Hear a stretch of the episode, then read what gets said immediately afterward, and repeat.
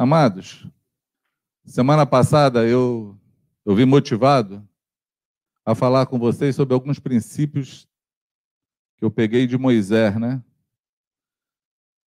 Eu, nós demos o nome de tenda do encontro, local de encontro, por conta daquela tenda que Moisés fez para encontrar com Deus e a nossa, o nosso apelo a nossa palavra foi para cada um pudesse se encontrar ou ter um local de encontro com o Senhor em como é que chama o negócio? Devocional. Um lugar devocional. Quem ouviu essa mensagem? Amém? Muita gente não viu, né? Nem presencial, nem pelo YouTube. Deu para ver, não? Mas foi. foi isso que nós falamos. Nesse lugar, nessa tenda do encontro, né? nesse lugar do encontro com Deus. É um lugar importante de Moisés, criou e algumas algumas nuances, né? Algum, alguns princípios da vida de Moisés no meio do, do êxodo, do deserto. Nosso tema foi Êxodo 32, 33. Êxodo 32, 33. Foi isso aí. E no meio desse nossa, dessa minha, no meio dessa minha tentativa de, de repartir algo com vocês, é, me levou ao que nós vamos falar hoje, porque aconteceu um fenômeno que me fez pensar. E lá vamos nós. Me fez pensar nesse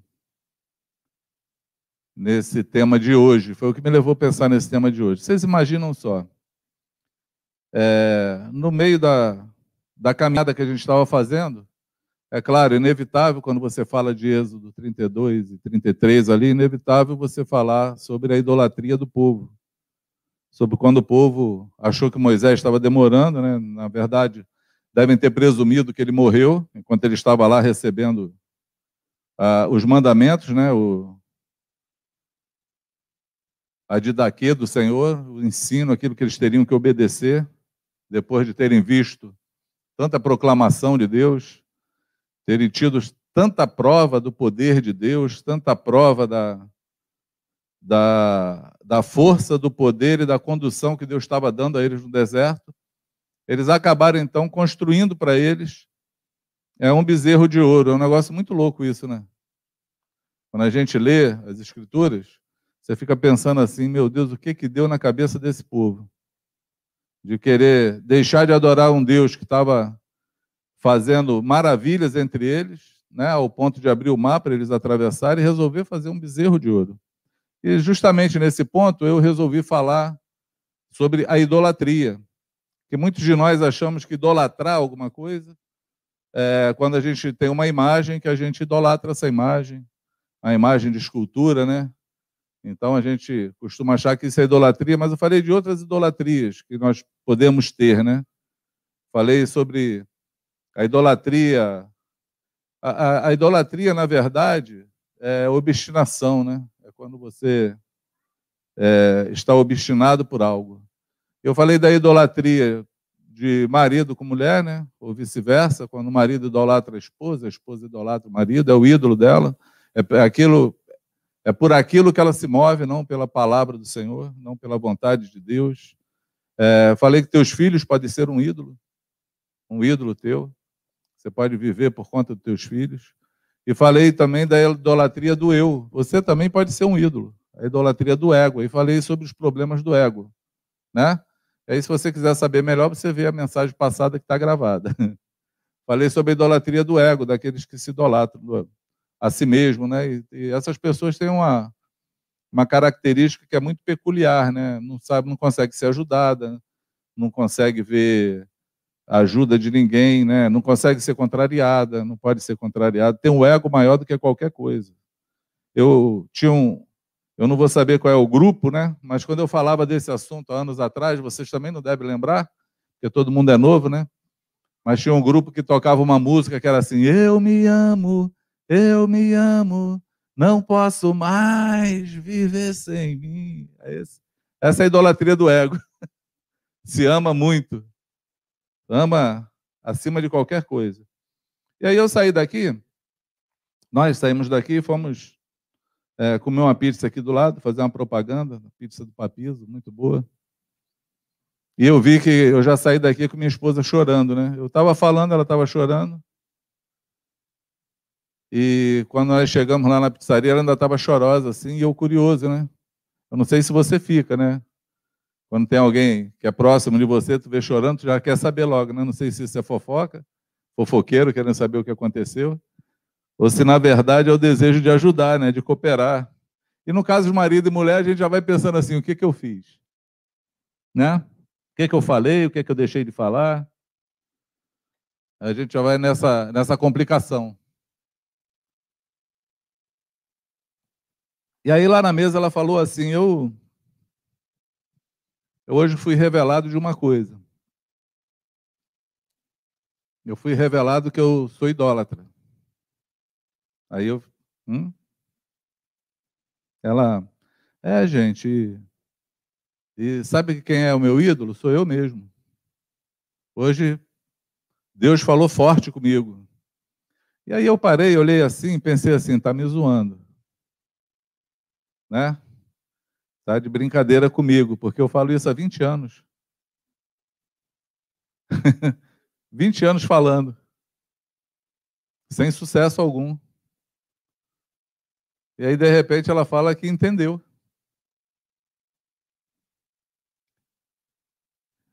Lá no, no lá no, no templo, eu acho que também lá no tabernáculo que Moisés fez, tinha um véu que separava o santo dos santos do, do, do átrio, da, da, da onde da bacia de bronze, onde os sacerdotes lavavam a mão. Esse, esse véu nós cantamos aqui hoje, cantamos também na semana passada, né? Essa música. Jesus em tua presença reunimos-nos aqui, contemplamos a tua face e rendemos-nos a ti, pois um dia a sua morte trouxe vida a todos nós e nos deu completo acesso ao coração do Pai. O véu que separava já não separa mais. A luz que outrora apagada agora brilha e cada dia brilha mais. Só para te adorar e fazer teu nome grande e te dá o louvor que é devido. Estamos nós aqui. Esse véu que separava era uma figura. No Antigo Testamento era uma figura. Na verdade, tudo no Antigo Testamento era uma figura para o Novo. Né? Paulo fala isso. Paulo diz que todas as coisas que aconteceram no Velho Testamento, elas aconteceram, elas eram figuras para nós, elas figuravam alguma coisa. E nós encontramos várias figuras no, no Antigo Testamento. E esse véu é o véu da revelação. É o véu que separava o homem de Deus. O homem não podia passar por esse véu em pecado. Ele não podia. Ele só, o sacerdote entrava nesse véu, através desse véu, para fazer a expiação do pecado do povo uma vez por ano. E era por sorte. Lançava a sorte, e aí ele tinha que entrar, aquele que fosse escolhido, sem pecado algum. Se entrasse em pecado, morria fulminado. E daí tinha que entrar amarrado com uma corda, com um monte de, de sinos de guiso no, na roupa, e o pessoal ficava do lado de fora ouvindo o barulho do sino. Parou o barulho do sino, pode puxar a corda porque morreu, entrou em pecado. Mas Jesus morreu pelos nossos pecados. Jesus abriu o véu, por isso que diz que o véu que separava hoje não separa mais. Porque nós entramos na presença do Senhor por Jesus Cristo. Você consegue entender? A luz que fala da adoração, ela também não pode mais apagar, ela tem que estar acesa. Mas existe também, amados, esse véu também fala da revelação. É o véu da revelação. Esse véu, ele é tirado dos nossos olhos pelo Espírito Santo. É ele que tira. E aí essa história da Solange me fez pensar para a gente falar hoje. Por quê? Porque eu passei 20 anos sem falar, sem, sem falar. Passei 20 anos falando uma coisa que eu nunca fui ouvido. Nunca houve entendimento. Mas tem uma hora que Deus, ele tira o véu. Ele revela. Ele traz diante da pessoa aquilo que ela precisa ouvir e traz entendimento. Eu não sei quanto a vocês, mas, por exemplo, quando eu me converti, eu não era, é, é, não era não, era comum todo dia eu parar assim, pensar numa coisa e falar assim, gente, como eu nunca pensei nisso. Como eu nunca vi isso. como é que eu não entendia isso? Eu só faltava falar por que, eu era tão burro era porque o véu estava posto sobre os meus olhos e posto sobre o meu coração, e esse véu foi retirado. Eu achei interessante isso acontecer comigo em casa. Ter essa experiência mexeu comigo, por quê? Porque mostrou a importância da pregação. A importância, a, a pregação na Bíblia fala do querigma de Deus, né? A pregação é por, por fé, para produzir fé, para que a gente possa cumprir os mandamentos por fé. Porque sem fé não adianta você querer cumprir nada, porque sem fé ninguém pode agradar a Deus. Ninguém. Ninguém agrada a Deus sem fé. Por isso que Deus produz fé no coração. E aí, olhando a história de, do povo lá, hebreu, preso lá no Egito, Deus, a primeira coisa que produziu no coração deles foi fé. Mandou várias pragas, e a, tudo que Deus falou aconteceu das pragas, morreu todos os primogênitos do Egito, abriu o mar diante daquele povo, Deus vinha produzindo fé, mas mesmo assim, eles foram idólatras. Por quê? Porque o véu estava posto sobre os olhos deles ainda, eles não conseguiam contemplar Deus. Moisés conseguiu contemplar Deus. Josué conseguiu contemplar Deus. Caleb conseguiu olhar para Deus e contemplar Deus. Aquela geração que saiu do Egito não conseguiram contemplar Deus porque não tiveram coração suficiente fé, ou talvez não foram naquele lugar chamado o lugar de encontro para encontrar o Senhor e buscar do Senhor revelação. Quantos entendem o que eu estou falando? Amém? E aí, amados, eu comecei a pensar que no nosso tempo, no dia que nós vivemos, no tempo chamado hoje, nós que somos o povo que fomos agraciados muito mais do que o povo do, do Egito, que saiu do Egito. Os hebreus que saíram do Egito. Porque tem pessoas que falam assim, cara, como era maravilhoso viver nesse tempo. Né, Uzel? Tem gente que pensa assim, gente, que coisa maravilhosa era viver com Deus andando no meio do arraial, a coluna de fogo andando, a, a nuvem protegendo. Devia ser algo tremendo. Não, não, não. Nós vivemos num tempo melhor do que esse. Por quê? Porque eles não tiveram a revelação da salvação em Cristo. Eles não tiveram a oportunidade de acessar o véu sem ser sacerdote. Qualquer um entrar na presença de Deus. Eles dependiam de Moisés. Eles dependiam de Moisés para falar. Né? Tem até uma, uma, uma, música que, que nós cantamos esses dias, acho que é do Morada, que fala assim: então me tira o medo, que me faz dizer, Moisés, suba no meu lugar.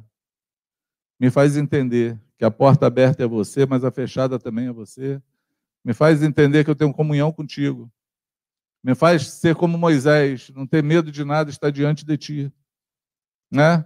Embora, embora, quando o povo falou isso, até Moisés estava com medo. Porque o monte todo fumegou, tremeu tudo, e a voz era: se alguém tocasse no monte, até um animal que fosse ia morrer. Aí o povo ficou com medo, Moisés também falou: estou todo tremendo e assombrado, estou também desesperado. A chapa esquentou, como diz o outro, a tampa da chaleira voou naquele monte. Mas nós podemos entrar sobre o véu. Não podemos? Jesus morreu para que eu e você pudesse ter acesso ao Pai. Nós somos a geração que temos em nós a revelação de quem é Jesus, do que, que ele pode fazer e do que, que nós precisamos fazer também. Nós temos essa revelação. Quem aqui não tem essa revelação? Porque quem não tem essa revelação, quem está me ouvindo em casa não tem essa revelação, essa revelação precisa chegar hoje na tua vida. Amém? Os teus olhos precisam ser abertos hoje. Nós precisamos nos motivar em Deus hoje. Nós precisamos buscar o Senhor hoje. Nós precisamos fazer a obra que Ele nos chamou hoje. Hoje nós precisamos. Eu comecei, eu lembrei, eu vou ler alguns textos bíblicos contigo. Eu queria ser tão rápido hoje, mas eu não consegui sair nem da introdução. Olha que droga. Aí, quando a gente não sai nem da introdução, a gente já não sabe se vai chegar no final, né? Mas como eu estou motivado a falar, eu vou falando. Porque domingo me deu a motivação de pregar. Falei a importância de falar. Se eu não falo da idolatria, porque eu, eu falo desse tema de idolatria há 25 anos.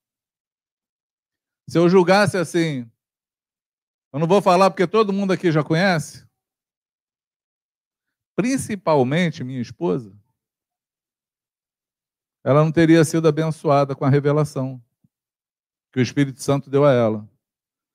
E aí eu me motivei então que nós temos que falar as mesmas coisas, nem que seja de mil e uma maneiras diferentes, até que Deus se pronuncie na vida de alguém.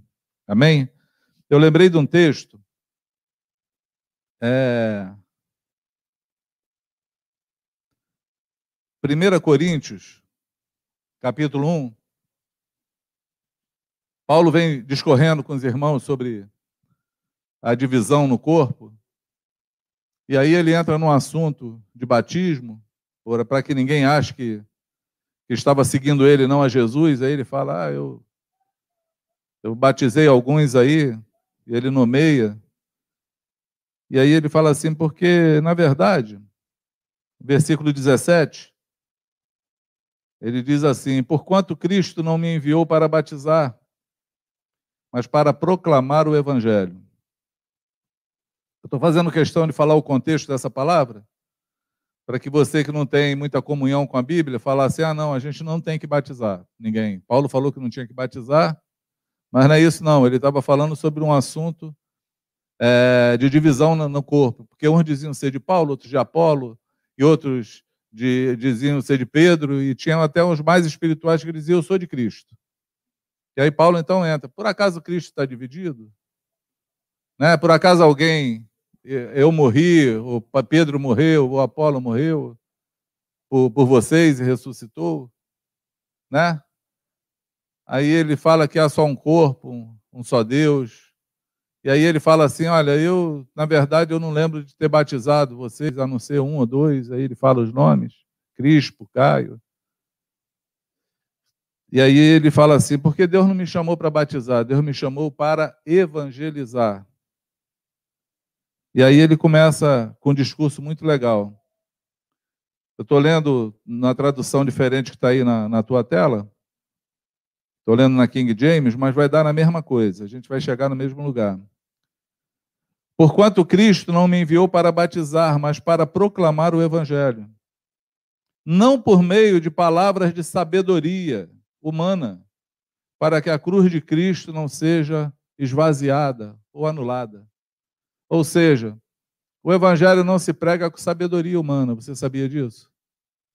Talvez você esteja aqui me ouvindo e falando assim: eu não falo do evangelho, eu não prego para as pessoas, eu não anuncio Jesus, porque eu não tenho sabedoria alguma. Mas o evangelho não é pregado pela sabedoria do homem, não é pela sabedoria humana. Amém? Porque a mensagem da cruz é loucura para os que estão sendo destruídos, porém, para nós que estamos sendo salvos, é o poder de Deus. A palavra poder aqui é dínamos, vem Dinamite vem dessa palavra. É um poder estrondoso, é o maior poder que você já viu sobre a terra. Eu, eu estava essa semana em Juiz de Fora, estiverem me vendo aí, um, um saluto. É, a menina, a gente pregando evangelho para uma moça, aí ela falou assim: é, Eu tenho falado, eu tenho falado aqui que a gente não pode dizer nada para ninguém quando a gente estiver fazendo, porque quando as pessoas sabem, o mal também sabe, o mal tem uma força muito grande. Aí acaba dando ruim. Tem gente que é assim, né? Não pode contar nada para ninguém só quando estiver pronto, quando acontecer, porque senão dá azar. As pessoas botam o olho grande, mal olhado, sei lá. Luto para o mal, e o mal é muito forte. Eu ouvi, fiquei calado, eu tava evangeliz... fui lá para evangelizá-la, para falar de Jesus. E na hora eu fiquei calado, vim embora. Ana Paula estava comigo, minha filha, assim, olhou para mim. Aí é legal quando a gente anda com os mais novos, porque eles olham para você. Você não fala nada, tem que ter o maior cuidado, que se você engolir mosca, a mosca vai ter engolido mesmo. Ficou para lá. Eles pensam assim, bom, meu pai que é pastor não falou nada, então deve estar tá certo. Ou então a gente fala depois. Mas eu deixei passar. E aí, já no outro episódio, quando a gente já não estava mais ali, nós fomos orar, foi a hora de dar um. Na hora de dar um gancho, de falar sobre o poder de Deus para essa moça.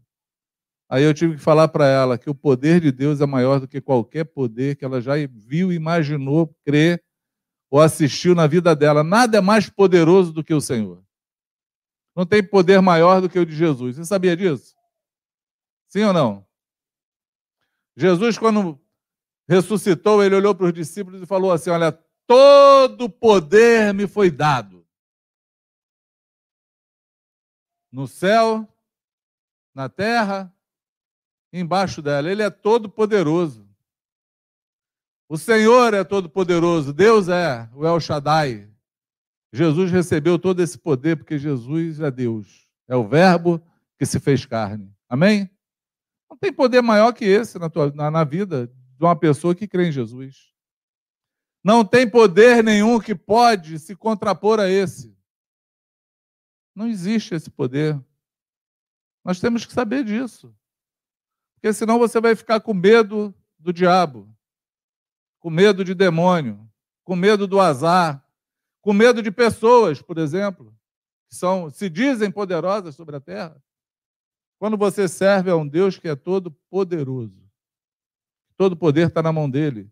E homem nenhum cumpre o que fala se não for com ele. Homem nenhum. Eu já vi essas coisas acontecerem várias vezes. Eu estive uma vez num grupo eu tinha um grupo caseiro em Campo Grande muito jóia. Teve um irmão que entrou lá para me matar. Quer dizer, irmão porque ele ficou irmão depois. A mulher dele ia para o grupo, na minha casa, e ele achava que chegava lá que era era ser vergonhice, sei lá como é que fala. Ele cheio de ciúme, ciumento. Ele estava separado da mulher. Ele esquadrinhou a casa, descobriu que era uma reunião e foi no dia armado. Falou, vou dar um tiro naquele cabeludo lá. Cabeludo era eu. Ele tinha ciúme com a mulher. Quando ele chegou lá, a gente estava pregando evangelho. Na sala de casa, cheio de gente. A gente anunciando Jesus. Ele sentou e ouviu. O que, que aconteceu? A revelação chegou a ele. Os olhos abriram. Ele veio chorando, confessando o pecado dele. E falando o risco que eu corri, mostrando o revólver. Eu vim aqui para te dar um tiro. Falei, graças a Deus, o poder que nós servimos, o Deus que nós servimos, ele é todo poderoso. Amém? Lembrei de uma história também que a minha sogra conta. Minha sogra, jovenzinha lá no em Campos do, em Campos do Goitacazes, nas fazendas lá, diz que eles faziam cultos ao ar livre. Era uma prática antigamente, né? Culto na praça, culto ao ar livre. E tinha um fazendeiro lá, como o culto era do lado da casa dele, ele não gostava, ele estava muito injuriado. E ele um dia resolveu matar o pastor. Falou: esse cara nunca mais vem aqui fazer esse barulho do lado da minha casa. E aí se escondeu no meio do mato com a espingarda na mão e falou: na hora que ele começar a falar, eu vou pum. Por isso que é bom ter o louvor antes, viu? Aí, Felipe. Descobriu o motivo de ter o louvor antes. Muito bom. e aí, os irmãos começaram a cantar um hino lá da, da, da Batista, lá, do cantor cristão, sei lá o nome que dá, que falava assim: manso e suave, Jesus convidando. Chama, ó pecador, vem. Vem já, vem já. Alma cansada, vem já. Não é assim? O Zé sabe essa música, né? Vem já, alma cansada, vem já. E aí veio João Alves, que era o nome do, do fazendeiro, chorando, querendo saber como é que sabiam que ele estava ali escondido. E todo mundo, mas a gente não sabia. Mas você estava cantando aí, a mansa João Alves, Jesus está chamando. É era mansa e suave, ele entendeu a mansa João Alves. Jesus está chamando. Chama o pecador, vem. Ele, pronto, me descobriram. Aí foi lá na frente chorando, com a espingarda na mão e confessou que ele estava lá para matar o pastor, mas ele queria saber quem falou que eu estava lá no meio do mato. Ninguém.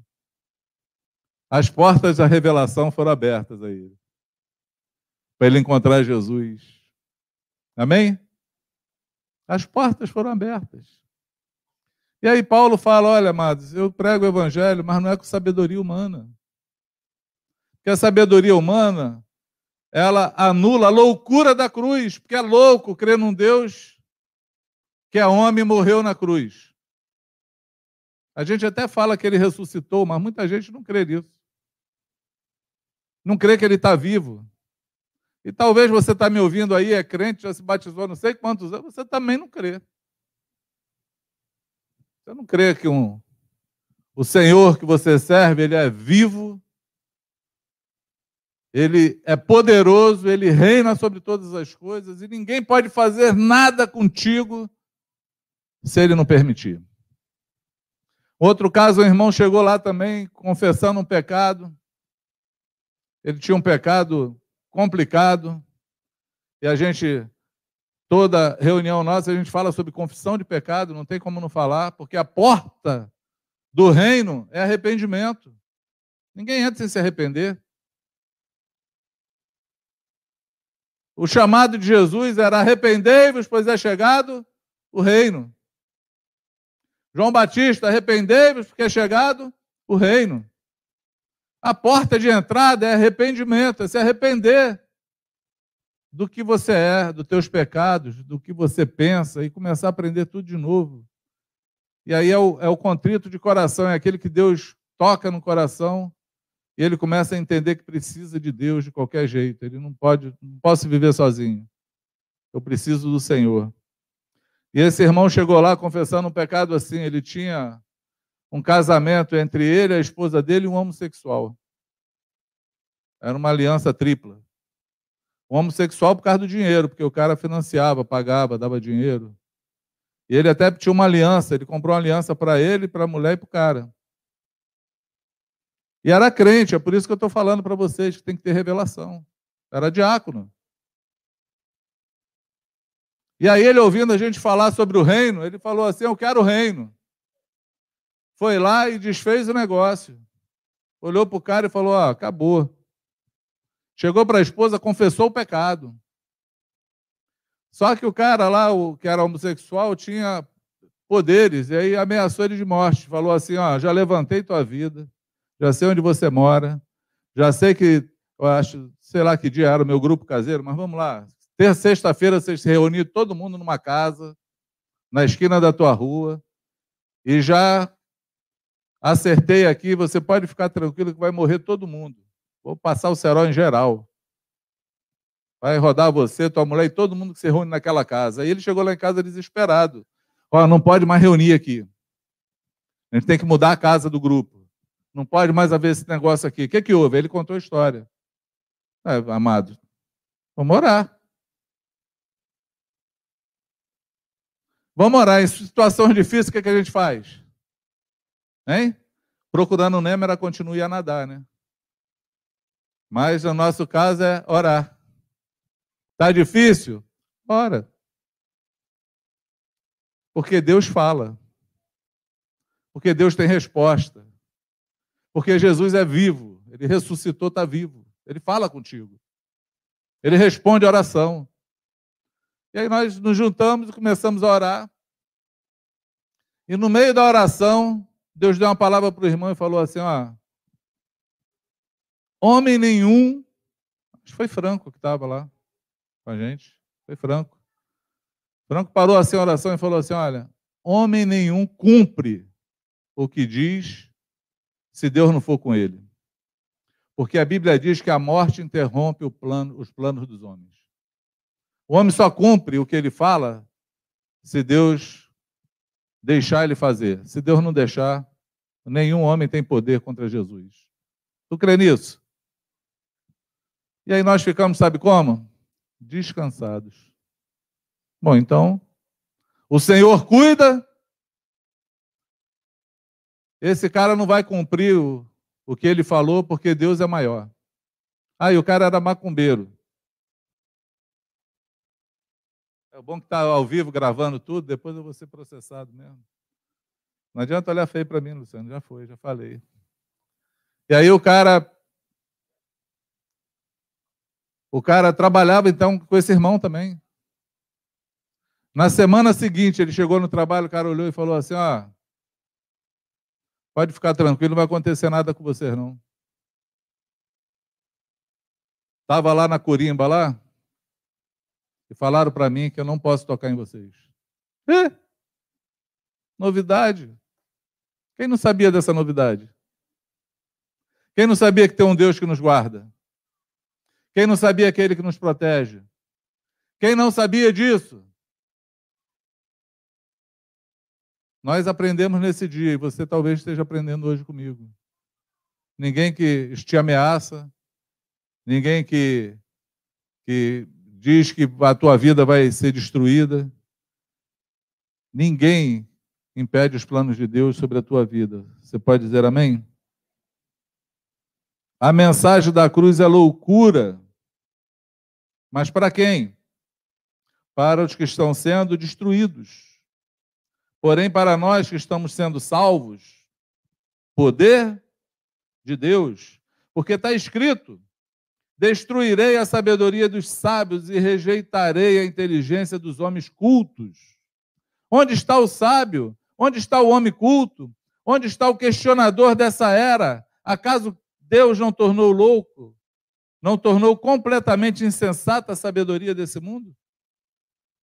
Considerando que na sabedoria de Deus o mundo não o conheceu por meio da sabedoria humana, foi do agrado de Deus salvar os que creem por intermédio da loucura da proclamação da mensagem. Olha só. Deus se agradou de salvar o homem pela loucura da pregação da mensagem. Loucura. Agora fala para mim. Responde esse questionamento, por favor. Como os homens vão ser salvos se essa loucura da mensagem não está na tua boca? Como os homens vão ser salvos se nós que cremos, ou dizemos que cremos, não somos loucos o suficiente para anunciar a mensagem, para pregar, para falar da revelação? Porque no nosso mundo, que vivemos hoje, parece que a sabedoria do homem é mais importante que tudo. O poder do homem é mais importante que tudo. Eu nunca vi uma geração que tem tanto medo dos outros, de pessoas. Porque não consegue anunciar, tem vergonha de falar.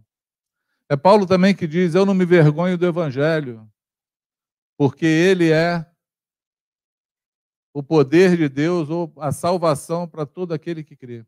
Eu não me vergonho do Evangelho. Mas quanta gente tem vergonha de falar de Jesus, de anunciar o Evangelho, de falar simplesmente como aquele cego lá que, quando perguntaram para ele como é que aquilo aconteceu com ele, ele só falou assim: olha. Até falaram que Jesus era um malfeitor. Ele falou: olha, se ele é malfeitor, não é? Eu não sei. Eu sei de uma coisa, eu era cego, agora eu vejo.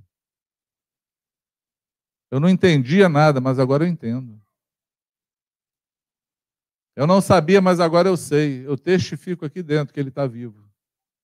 Ele fala comigo. Alguma coisa dentro de mim mudou. Você pode falar isso? Porque, amados, olha, eu quando me converti, novo convertido, minha primeira semana de convertido ao segundo, eu tive muitos embates. Não sabia explicar nada para ninguém.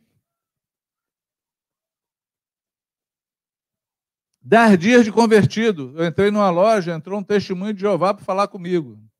Eu tenho medo hoje, porque qualquer qualquer é, cristão que eu conheço hoje, se for debater com o testemunho de Jeová, nos dias de hoje, vão ficar enrolados. Porque eles conhecem a Bíblia mais do que você, TJ. Eles estudam. Eles andam de dois em dois, de porta em porta, todo dia. Qual é o erro que eu acho, o equívoco, que eles anunciam que Deus não é triuno, a trindade não existe. Jesus, então, não é Deus. E eles olham para você e fazem a pergunta difícil. Vem cá, um mais um mais um é igual a quanto? Três. Não pode ser um. Matemática.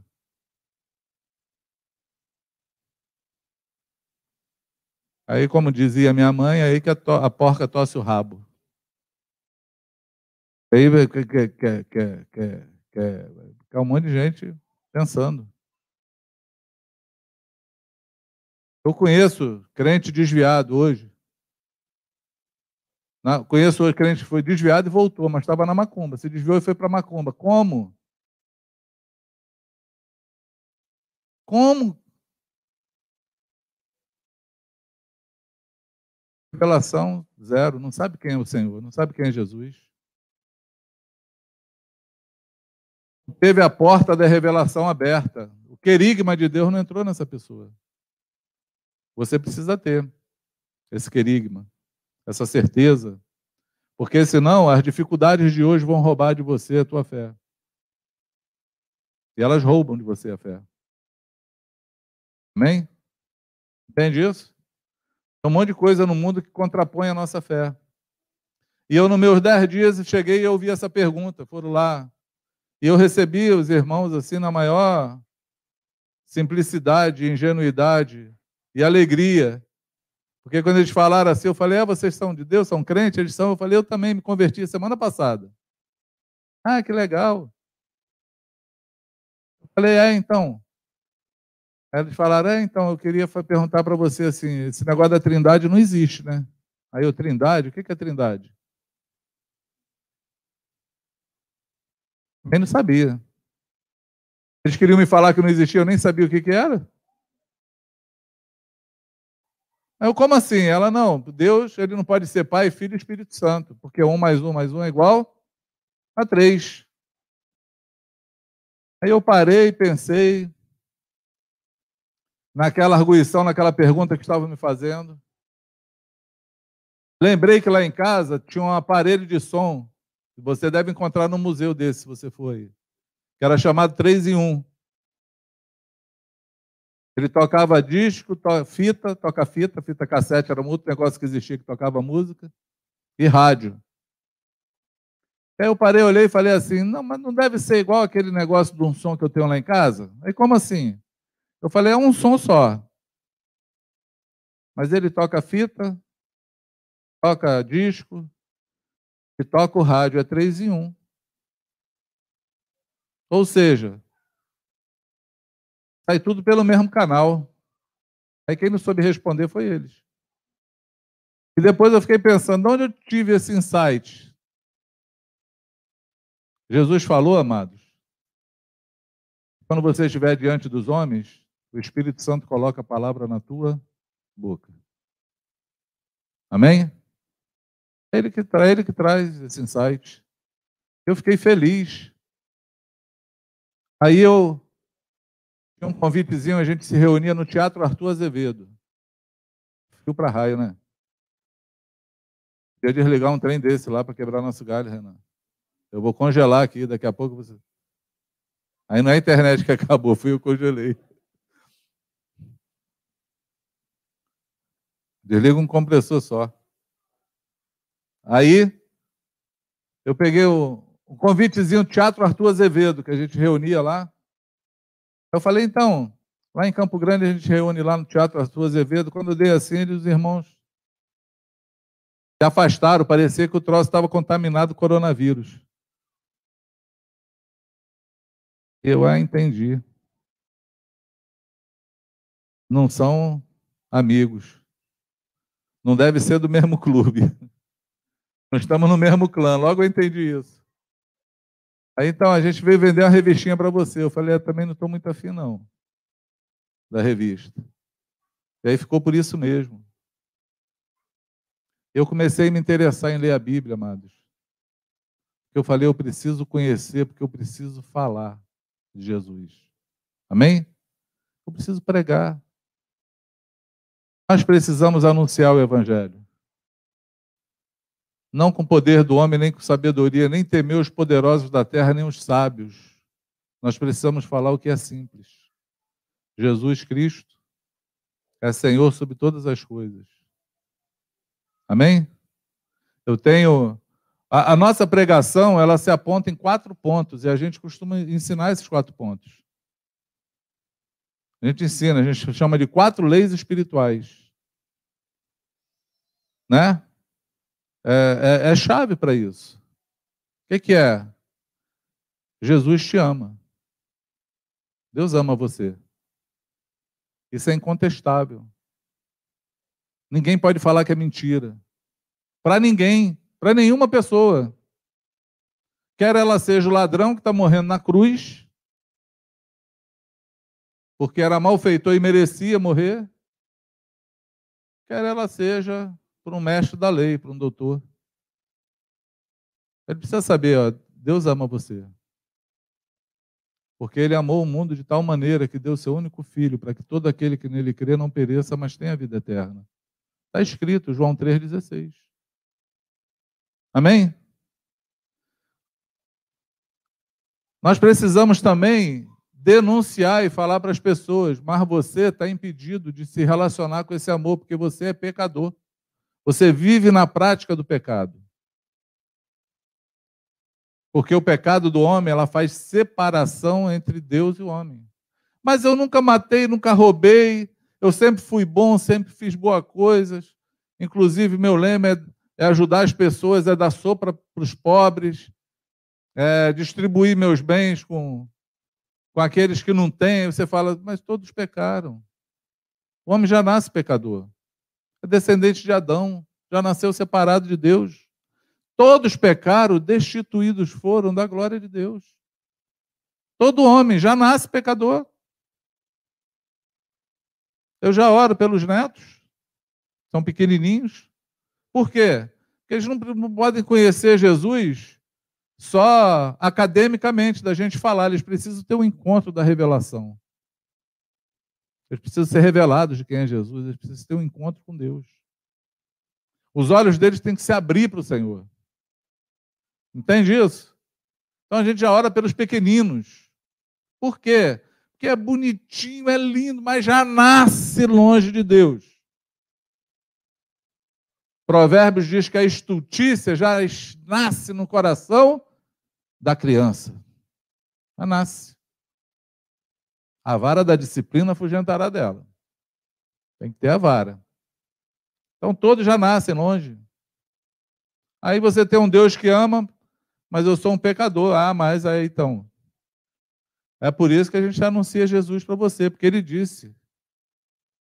Ele disse que ele é o caminho, a verdade e a vida. Ninguém vai ao Pai se não for por ele. Ele é aquele que une o homem pecador ao Deus de amor. Esse é o anúncio do Evangelho. Amém? Aí você creu, foi revelado, eu quero, então você precisa confessá-lo. Precisa confessá-lo, você precisa declarar. Romanos 8. Acho que eu vou terminar aqui minha a minha o meu tempo aqui. Eu já tenho quanto tempo falando? Duas horas? Parece, né?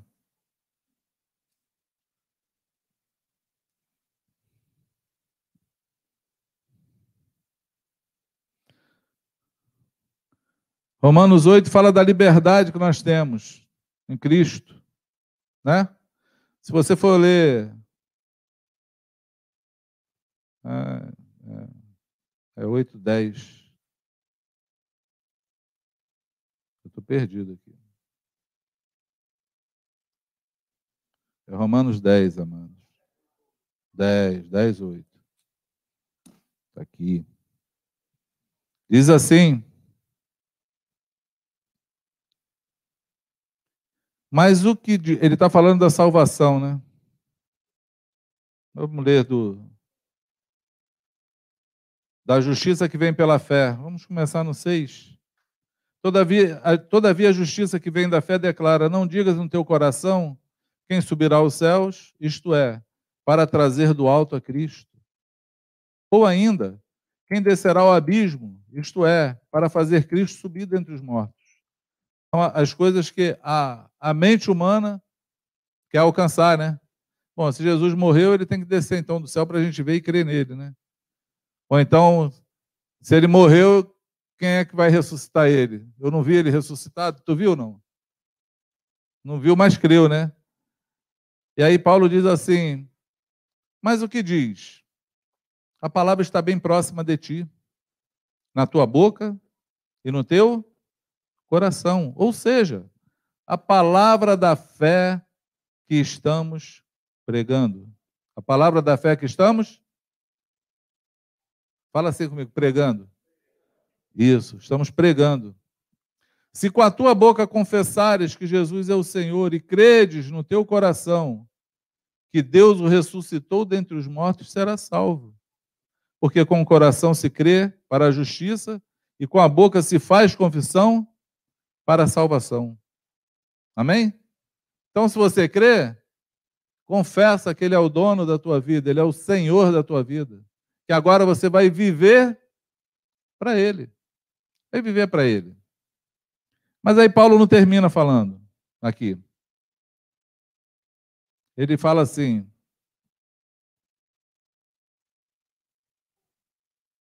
conforme 11 Conforme diz a Escritura, todo que nele crê jamais será confundido. Isso, se vocês quisessem, depois eu contava uma história para vocês muito boa disso. Como a gente não é confundido nem enganado, porque o Espírito Santo, quando se posiciona, acabou. Portanto, não há distinção entre judeu, gentil, pois o mesmo Senhor é Senhor de todos e abençoa ricamente a todos os que o invocam. Porque todo aquele que invocar o nome do Senhor será salvo. E aí Paulo faz uma pergunta, uma arguição. No entanto, como invocarão aquele em quem não creram? E como crerão naquele de quem nada ouviram falar? E como ouvirão se não há quem pregue? E como pregarão se não forem enviados? Como está escrito? Como são maravilhosos os pés dos que o anunciam as boas novas. Como eles vão crer, amado? De quem eles não ouviram? Como eles vão ouvir se não há quem pregue?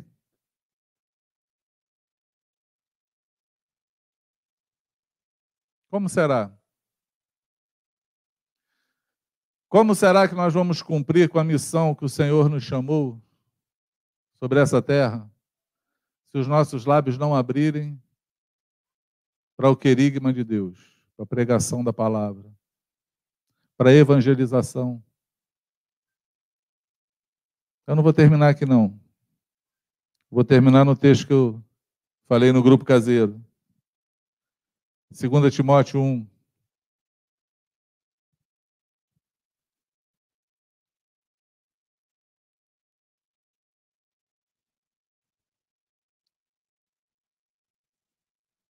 Vou começar do. É um ou é quatro? É quatro. Estou perdido, hein? 2 Timóteo 4. Eu vou ler aqui na King James, vai estar diferente aí para você. Isso aqui parece o nosso tempo. Eu, aí, isso aqui eu queria que você desse atenção. Eu te encorajo, solenemente, na presença de Deus e de Cristo Jesus, que há de julgar os vivos e os mortos, por ocasião da sua manifestação pessoal e mediante o seu reino. Eu vou me atrever a falar como Paulo. Fazer de conta que vocês são Timóteo, eu sou Paulo. Pode ser assim? Aí ele está falando assim: prega a palavra, insiste a tempo e fora de tempo, aconselha, repreende e encoraja com toda a paciência e sã doutrina. Uma coisa interessante, amados. Pregar a palavra não é só anunciar Jesus. Você tem uma função. Você tem uma função. Eu costumo dizer que amigos de verdade, verdadeiros, são aqueles amigos que te conduzem ao Senhor. Amém? Amigos que repreendem você são preciosos. Amigos preciosos são aqueles que você não quer ter perto mas são os melhores que você tem, aqueles que podem te repreender. Falar que está errado. Ter a coragem e o amor suficiente para falar assim: olha, isso aqui que você está fazendo é errado, isso que você falou é errado, isso aqui não se deve fazer, porque esses são os verdadeiros amigos. Eles estão te evangelizando, eles estão te ensinando o como Deus pensa e como você tem que proceder. Porque se não for assim, Escreve o que eu estou te falando. Um dia você vai descobrir isso. Não são teus amigos. Não são, são amigos deles mesmos. Entende isso? São amigos deles mesmos, amigo do ego. A história de você ter que falar a verdade para alguém é complicado, porque alguém fala, a primeira coisa que pensa, ah, mas se eu falar, vai ficar com raiva de mim. Tu ama mais você do que a pessoa. Está preocupado contigo. Eu sempre costumo dizer: prefira perder a amizade do que deixar de falar a verdade. Porque a verdade liberta uma pessoa. Jesus falou que a verdade liberta. Amém? Então nós precisamos de amigos e precisamos ser amigos. Isso é coisa rara nos dias chamados hoje. Rara. Raríssima. Mas escolha seus amigos. E abre o olho com aqueles que te motiva e te ajuda a entrar no buraco. Esses não são teus amigos. Porque na hora que você estiver no buraco, eles vão meter o pé. A verdade é essa. Amém? Então, Paulo fala: prega a palavra, insiste a tempo e fora de tempo, aconselha. Você pode dar conselho. É, gente, tem gente que diz que tem gente que diz que se conselho fosse bom, não se dava, se vendia, né? Mas a palavra me ensina a aconselhar, mesmo que eu não seja ouvido. Eu aconselho. Amém? Aconselha, repreende, encoraja, com toda a paciência e sã doutrina. Encorajar para fazer o que é certo, tá, amados? Para cumprir a palavra. Mas ele fala, o motivo, ele fala assim, por quanto chegará um tempo em que não suportarão o santo ensino. Ao contrário, sentindo coceira nos ouvidos, reunirão mestres para si mesmo, de acordo com as suas próprias vontades. Não parece hoje? Sim ou não? Que hoje você tem um leque, um cardápio para você ouvir quem mais te toca o teu coração. Quem mais te emociona. Quem mais fala coisas bonitas. Quem mais parece que entende quem você é. Não é assim? Paulo falava, é, na verdade, João Batista falava: arrependei-vos Quer chegar do reino.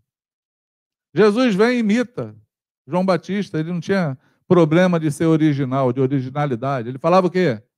Arrependei-vos, quer chegar do reino. Pedro vai lá e prega lá, na primeira pregação lá de Pedro, e quando eu pergunto lá, o que faremos então, irmãos? Ele fala, arrependei-vos cada um de vós. Arrependimento. Nossa geração, não julgueis para não serem julgados. É o que Paulo está falando. É exatamente o que Paulo está dizendo. Vai chegar o dia em que eles vão procurar pessoas, mestres, para si mesmo. Por quê? Porque eles não vão suportar a sã doutrina. Eles não vão suportar alguém falar, você tem que ser santo. Jesus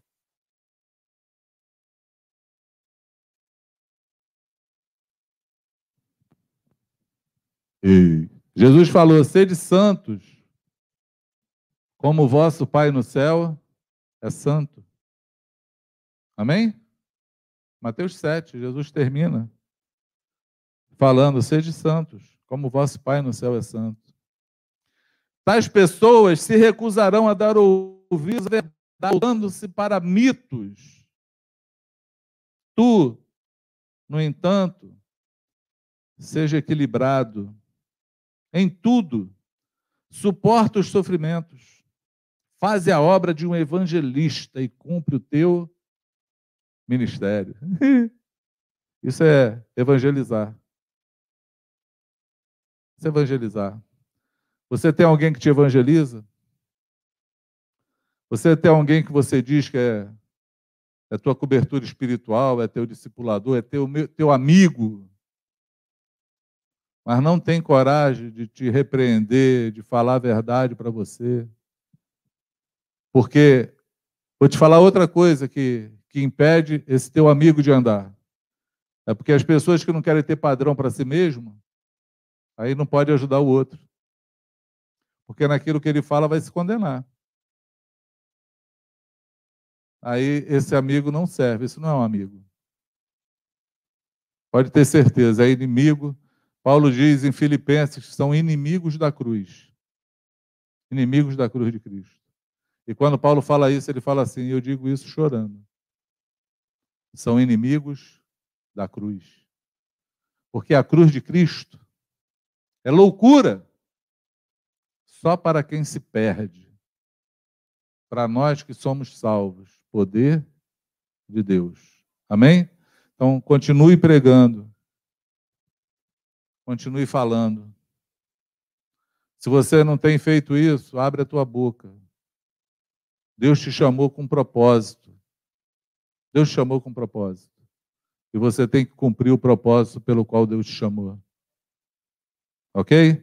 Sai da tua da tua vida de mesmice de deixar o tempo passar sem ser produtivo no reino. Você precisa ser produtivo. Precisa ser produtivo. Eu ouvi uma irmã falar ontem para mim, eu estava explicando ontem, contando as nossas aventuras de Juiz de Fora, maior temporal, dia todo em Juiz de Fora. E aí falei assim, estou com a maior expectativa naquele lugar, porque é onde eu vejo alguém coração aberto para receber o Senhor, o Senhor vai fazer grandes coisas naquele lugar. Meu coração se enche. A irmã olhou assim e falou assim: Puxa, então eu tenho que, que vir para a luz, porque eu bem julguei. Fiquei falando, por que esse dia foi fazer lá em Juiz de Fora para falar para uma pessoa?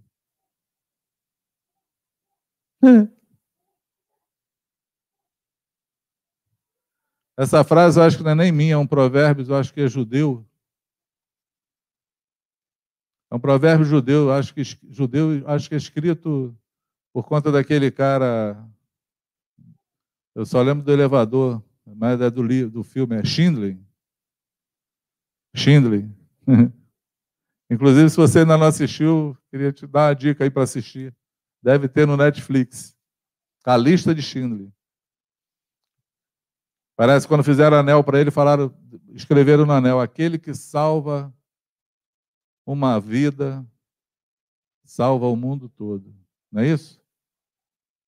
Acho que é isso. Aquele que salva uma vida salva o mundo todo. Nós temos que fazer a nossa parte. Ok? Uma vida, qualquer ela que seja, ela tem um impacto e a importância para Deus tremenda, porque Jesus morreu por essa pessoa. Não meça nenhum esforço, não meça nenhum recurso teu, não faça conta do seu tempo, da tua vida, deixa ela ser gasta na mão do Senhor, porque nós fomos chamados com propósito.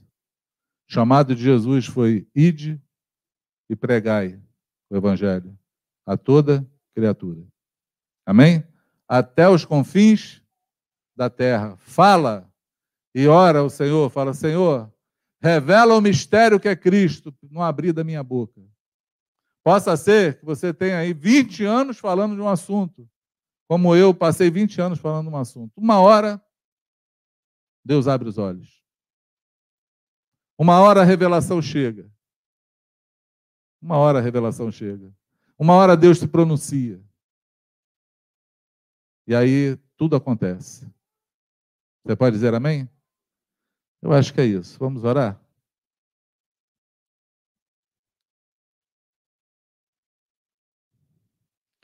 Mandei, mandei imprimir nem olhei o negócio.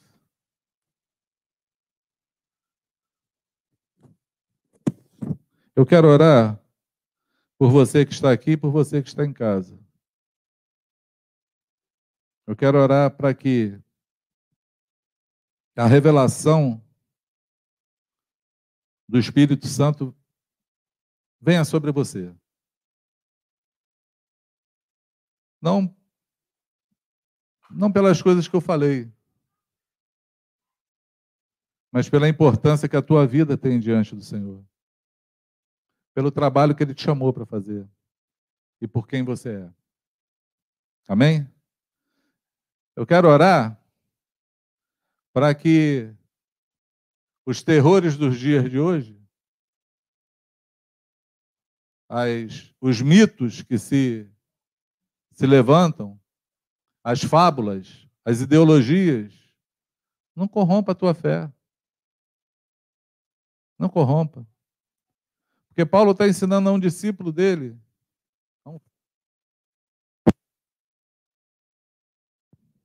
A um filho na fé.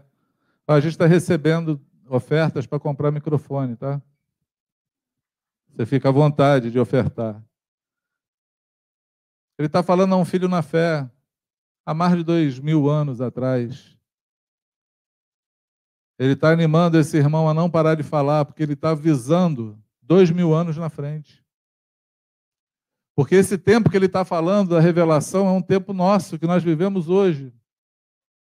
Ele está falando: se a gente parar hoje, a geração futura vai estar perdida, vai se corromper.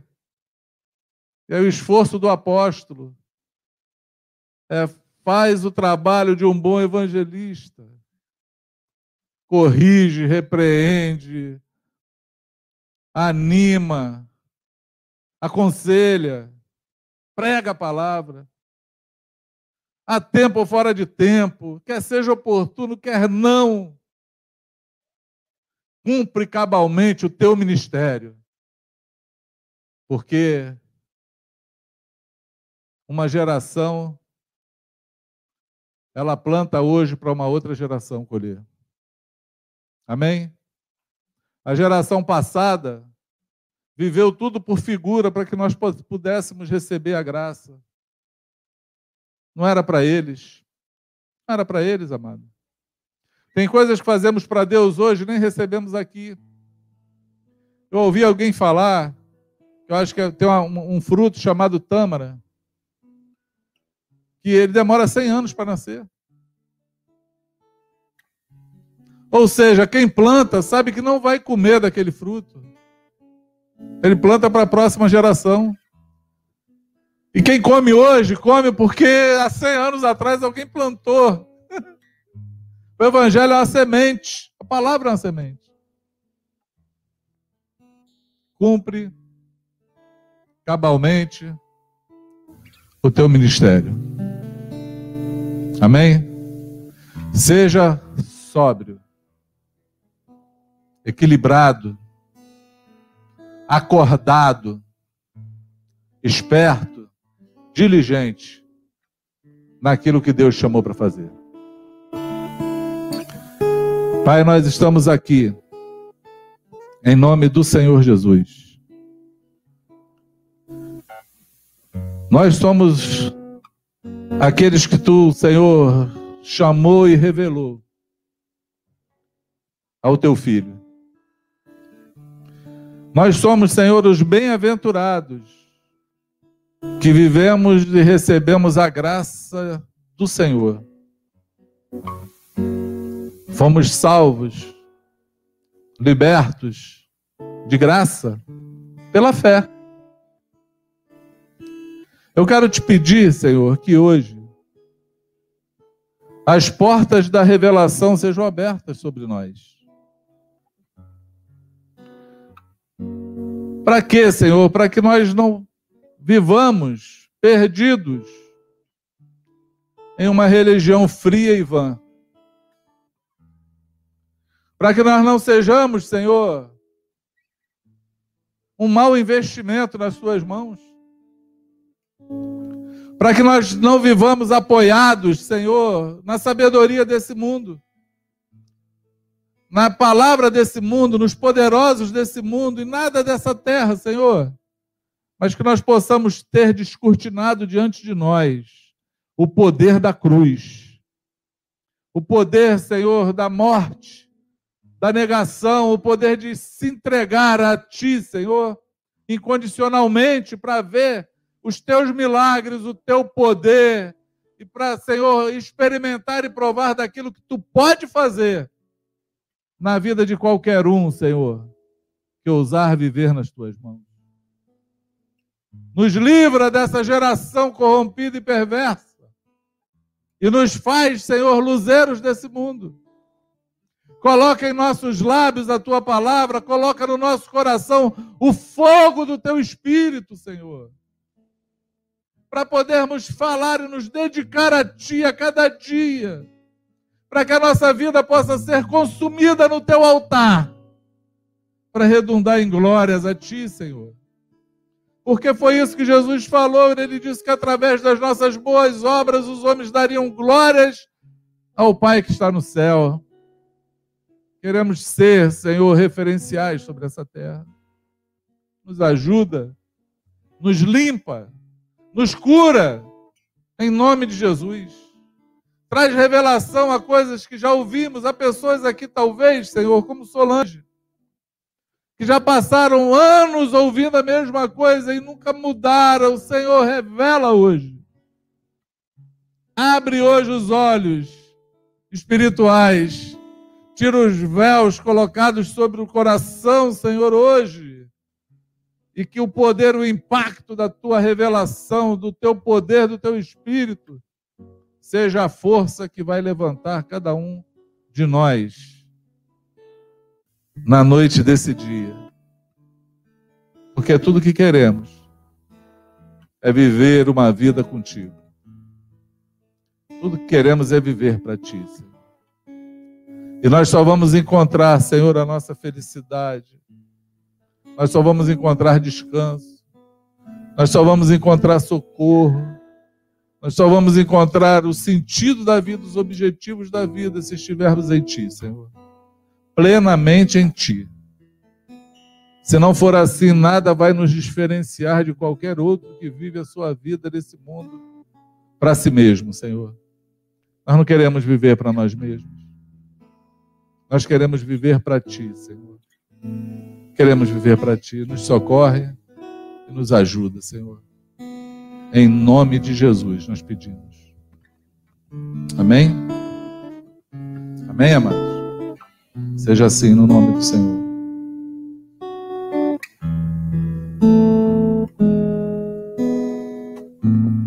Eu quero, Senhor, compartilhar do teu amor e dos teus planos.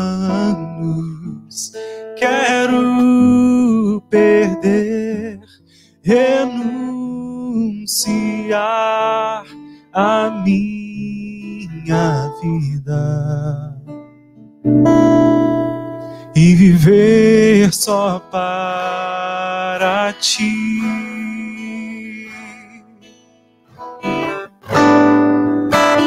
Eu quero ser transformado de glória em glória para teu louvor.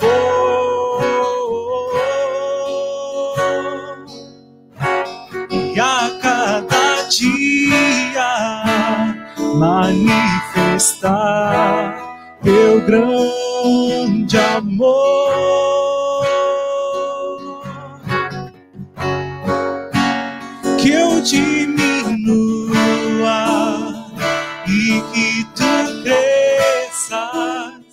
Na minha vida.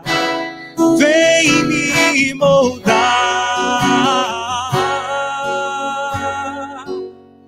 a imagem de Cristo é o que eu preciso cada vez mais.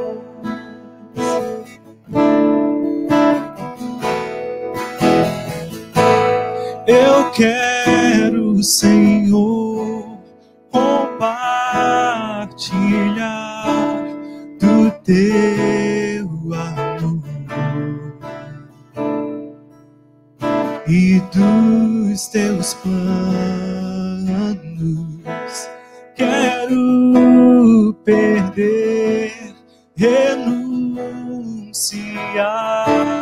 a minha vida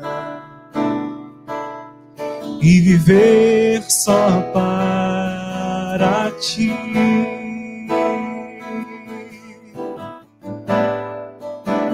Eu quero ser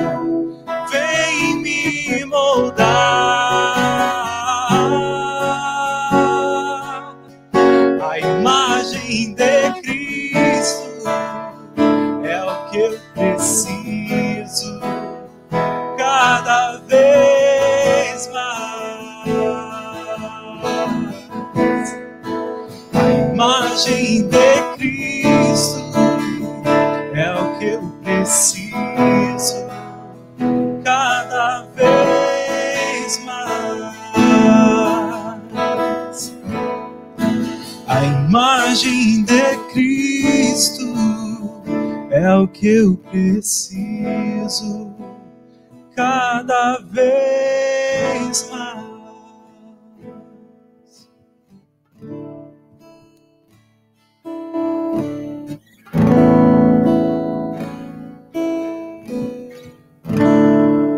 Eu sempre esqueço o que que fala. Tenha uma semana abençoada em nome de Jesus.